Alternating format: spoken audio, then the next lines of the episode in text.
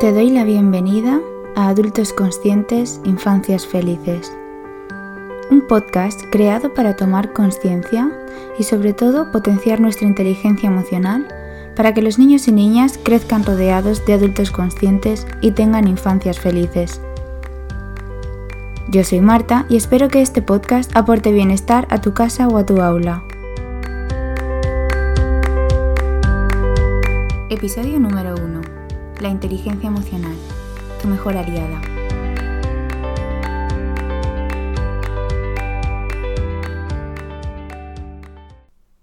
En este primer episodio voy a hablaros de la inteligencia emocional y de cómo puede ayudaros a conseguir una vida más feliz, más consciente.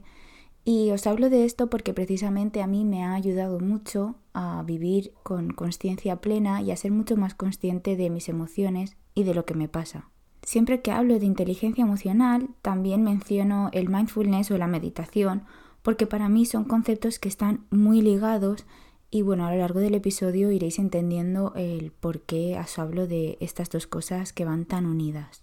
Así un poco resumiendo, la inteligencia emocional es la capacidad que tenemos de reconocer emociones en nosotros mismos y en los demás y saber gestionarlas adecuadamente para que no nos afecten de manera negativa nuestro día a día y además podamos tener relaciones más sanas y mucho más conscientes, no solo con nuestra pareja, sino también con nuestros hijos, nuestros compañeros de trabajo, nuestros jefes y con cualquier persona con la que nos relacionemos.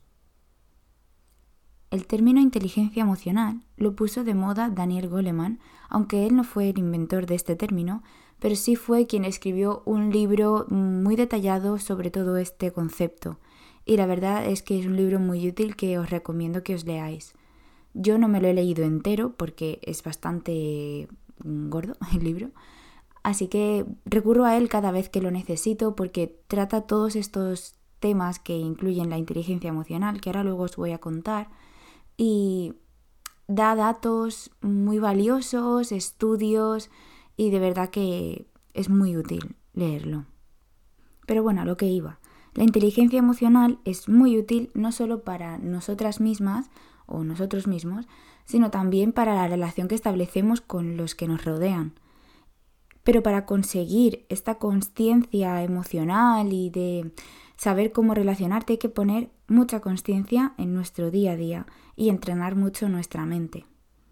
Por eso os hablaba de la meditación y del mindfulness, porque creo que son una herramienta, unas herramientas fantásticas para entrenar esta conciencia y para entrenar a nuestra mente a estar atenta a todo lo que pasa dentro de nosotros o fuera.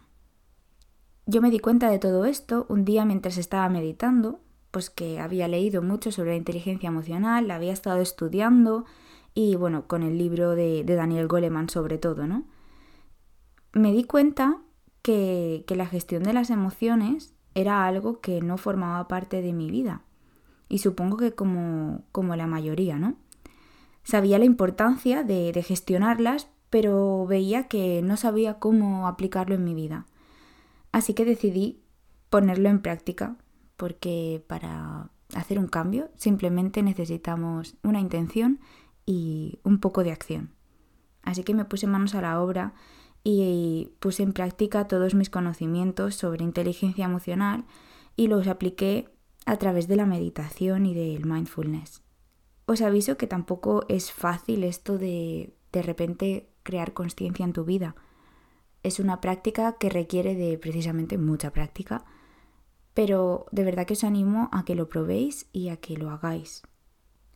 Un día estaba practicando mindfulness y poniendo atención plena en todo mi estado anímico, en mis emociones y automáticamente pues me vino esta reflexión de primero tengo que poner atención en mí misma y en mis emociones para después saber gestionarlas porque si no les pongo nombre, ¿cómo voy a saber qué hago con ellas? Todo esto me vino meditando, como os decía. Mucha gente piensa que meditar es simplemente poner la mente en blanco y no pensar en nada. Bueno, esto es totalmente irreal porque siempre nuestra mente está en actividad. Siempre nos vienen pensamientos incluso cuando queremos estar relajados. No sé si alguno de vosotros meditáis, pero si no lo habéis hecho nunca, ya os digo que eso de dejar la mente en blanco no va a ser posible. Simplemente eh, meditar trata de volver a tener conciencia en el momento presente. Así muy resumido, ¿no? Pues no quiero resumir toda la filosofía de la meditación en eso, pero a efectos prácticos es un poco lo que hay que hacer. No consiste en dejar la mente en blanco ni nada parecido. Así que, como no puedo dejar la mente en blanco, me vienen este tipo de reflexiones cuando medito. Y llegué a la conclusión de que para gestionar mis emociones, que era un poco lo que más me afectaba, eh, tenía que primero conocerlas y aceptarlas. Para que os hagáis una idea de en qué consiste la inteligencia emocional, voy a contaros sus cuatro componentes y, y bueno, pues cómo yo los veo también, ¿no? Porque cada uno supongo que tendrá su enfoque, pero yo lo veo de esta manera el primer componente es el autoconocimiento y esto implica conocer tus propias emociones, ponerles nombre y yo añado, como decía antes, aceptarlas. Porque muchas veces decimos, eh, es que siento rabia, pero como eso está catalogado como una emoción negativa, pues no, la gente no quiere sentir rabia o no quiere sentir tristeza o no quiere sentir miedo. Pero las emociones mm, no son ni buenas ni malas, simplemente nos producen sensaciones más positivas o más desagradables.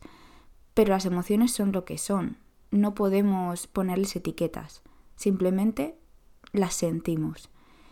Y una vez las sientes y las aceptas, es mucho más fácil pasar al siguiente paso, que es la gestión emocional.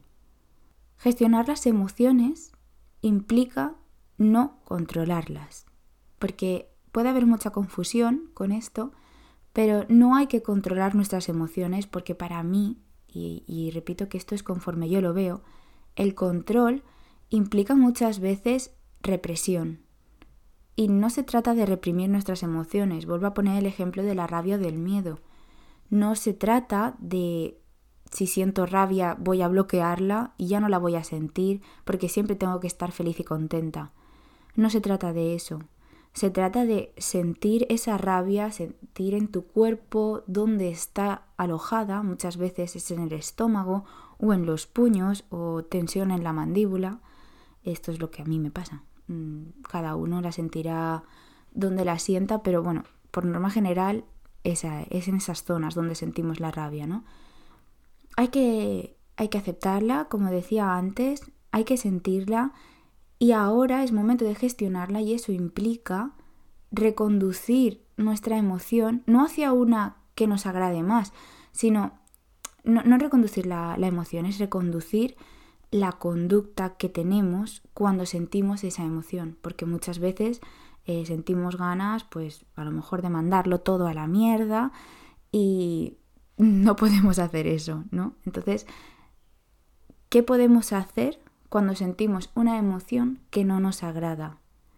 Bueno, pues yo os recomiendo, como decía, la meditación, porque no solo nos sirve la meditación para autoconocernos, que también, pero nos ayuda mucho a bajar el nivel de ansiedad mientras respiras, las pulsaciones bajan y os digo que respirando 3, 5, 10 veces las que necesites, puedes llegar a ver las cosas de otra manera y puedes seguir sintiendo esa rabia, pero a niveles mucho más bajos. Otra herramienta que yo utilizo para gestionar mis emociones es eh, liberarlas mediante la escritura. No sé si alguna de vosotras tiene un diario personal o un diario emocional, pero os recomiendo que os compréis ya una libreta en blanco y lo utilicéis como diario emocional para soltar ahí todas las emociones que vais sintiendo durante el día y que sintáis que os están afectando de manera negativa. La rabia es una de ellas, la tristeza es otra, incluso la alegría la podéis soltar y agradecer por sentirla, ¿no? Y bueno, pues yo también utilizo la naturaleza para despejarme y, y liberar emociones. Si puedo me voy a la playa o si puedo me voy al campo a pasear y eso me despeja muchísimo. Una vez sabemos gestionar nuestras emociones, o por lo menos ya lo estamos poniendo en práctica, porque como os digo, la inteligencia emocional no es ninguna varita mágica que de un día para otro puedas controlar todo esto.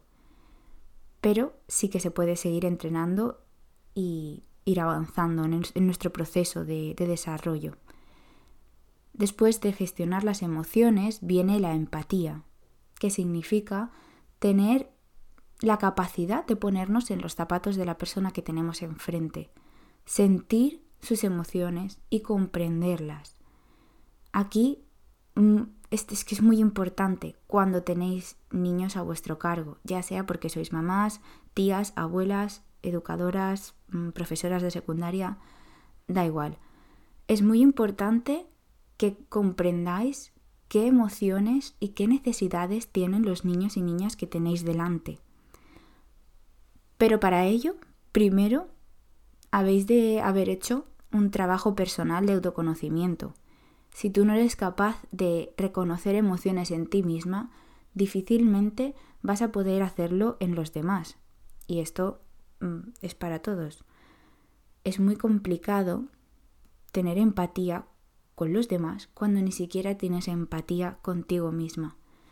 Así que os animo a bajar vuestras emociones a tierra, a autoconoceros mucho, conocer qué es lo que sentís, cómo reaccionáis ante esos sentimientos, para que así podáis ser más capaces cada vez de empatizar con las emociones de los niños y de las niñas. Y ya por último, una vez conoces sus emociones, las comprendes, eh, es hora de relacionarte con ellas, con las emociones, porque muchas veces no es fácil trabajar con las emociones de los demás. Pero para eso están las habilidades sociales.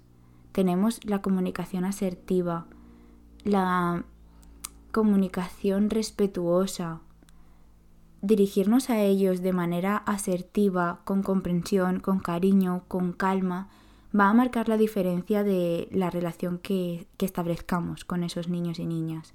O bueno, no solo con los niños, vamos, que esto sirve para, para adultos también. Simplemente en este podcast quiero hacer hincapié en la importancia de la infancia porque si estáis aquí es porque sois adultos conscientes y queréis crear infancias felices. Así que eh, recalco otra vez la importancia de dirigirnos con respeto, con amor, desde la empatía, cómo nos gustaría que la gente se dirigiera a nosotros, hacerlo igual con los niños, o incluso voy a ir más allá. ¿Cómo te gustaría que te hubiesen tratado y que hubiesen hablado contigo los adultos de tu infancia? Porque muchas veces tenemos respuestas muy automáticas y reacciones sin pensar que nos recuerdan a nuestra infancia, que vienen de ahí. Por ejemplo, cuando a ti de pequeña siempre se han dirigido a ti a través de gritos, a través de amenazas, son formas de dirigirse a una persona que se quedan grabadas y que luego nosotras inconscientemente reproducimos con los niños y niñas que tenemos delante.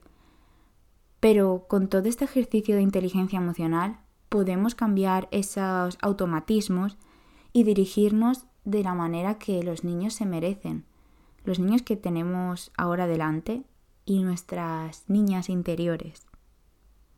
Como veis, es muy importante desarrollar y potenciar la inteligencia emocional. Creo que es algo crucial en nuestra vida. No solo nos ayuda a mejorar la relación con nosotras mismas, y a tener empatía con nosotras mismas, que muchas veces somos muy poco autocompasivas, sino también que nos ayuda a relacionarnos con las personas que tenemos al lado y son personas que queremos. Si estás escuchando esto, probablemente es porque tienes niños a tu cargo y quieres mejorar la forma en la que te relacionas con ellos, a la vez que les enseñas a relacionarse ellos con los demás porque muchas veces me escribís preguntando por si tengo alguna formación o algún programa para enseñar a los niños y a las niñas este tipo de, herramientas de inteligencia emocional. Y es verdad que es muy importante que los niños lo conozcan, pero es más importante todavía que los adultos lo conozcamos. Si los niños aprenden por imitación y tienen un ejemplo mm, poco asertivo, poco democrático en casa o en el aula, difícilmente van a aprender todas estas habilidades. Por eso es muy importante que los adultos nos trabajemos por nosotras y por nosotros, pero sobre todo por los niños, porque tenemos una gran responsabilidad de crear infancias felices, no me cansaré de repetirlo, tenemos una responsabilidad enorme. Estamos creando eh, las mentes y, las personas del futuro. Depende de nosotros educarlos de forma adecuada, respetuosa y desde el cariño. Muchas veces no hemos tenido eso como adultos y es verdad que mucha gente hace el esfuerzo de potenciar las infancias que ellos no han podido tener, pero hay otros muchos que, no, que se quedan en, en esos automatismos que os contaba antes. Por eso es muy importante que cada vez este mensaje llegue a más gente para que cada vez haya más niños con infancias poco traumáticas. Por eso decidí crear los círculos de educadoras infantiles y los clanes de mamás conscientes para que no os sintáis tan solas en este proceso que parece que abruma un poco desde un primer momento. Hay veces que no entramos en ese autoconocimiento porque nos da miedo lo que vayamos a encontrar dentro nuestro, ¿no? Nuestras emociones hay veces que, pueden asustarnos y, y las enterramos en una cueva pero luego cuando salen es tres veces peor. Y os lo digo por experiencia. Estos clanes y círculos son grupos mastermind, son grupos reducidos de personas que tienen un interés común y en vuestro caso es la infancia. Tanto si eres mamá como si eres educadora y te estás sintiendo sola en este proceso de crianza y educación consciente, o quieres hacer un cambio pero no sabes cómo, no sabes cómo enfocarlo, estos clanes y estos círculos son para ti, tienen una duración de dos meses y de verdad que ojalá los hubiera tenido yo. Así que por eso los creé, porque es un proceso duro, yo me lo viví sola y me habría gustado mucho tener una compañía de gente que siente y piensa igual que yo, de gente que vive la infancia de la misma manera y que quiere hacer esa revolución, ese cambio, pero que al sentirse sola no puede o no sabe cómo. Así que os dejo en la web y en la descripción del podcast en qué consiste los círculos de educadoras infantiles, los clanes de mamás conscientes y si tenéis cualquier duda podéis preguntarme. De verdad que ya llevamos una edición hecha Ahora en noviembre y diciembre empieza la segunda edición, ya podéis apuntaros si os interesa esto. Y repito, si tenéis cualquier duda me la podéis preguntar. Os animo a que le echéis un ojo porque realmente vale la pena, tiene un precio muy asequible y os va a ayudar. Las personas que ya han participado en la edición de septiembre y octubre están súper contentas y realmente les ha ayudado el sentirse apoyadas por educadoras que piensan igual que ellas o mamás que tienen las mismas preocupaciones. Además se crea un ambiente muy bonito, unas sinergias, un compañerismo que muchas veces, por lo menos hablo por las educadoras, en, en, el centro en el que trabajamos muchas veces no encontramos ese compañerismo, no encontramos esas, esa forma de pensar y de ver la infancia. Muchas compañeras no piensan igual que tú. O incluso me atrevo a decir que muchas mamás se sienten solas en ese proceso de crianza porque los entornos que solemos tener alrededor no suelen entender lo que es la crianza respetuosa, no suelen entender qué es eso de educar sin gritos, sin castigos, sin amenazas. Creen que eso es tomar el pelo y realmente nosotras sabemos que eso es lo que nuestros hijos necesitan. Así que de verdad os animo a echarle un ojo y ya no me repito más. Espero que paséis muy feliz semana y nos vemos en el próximo episodio.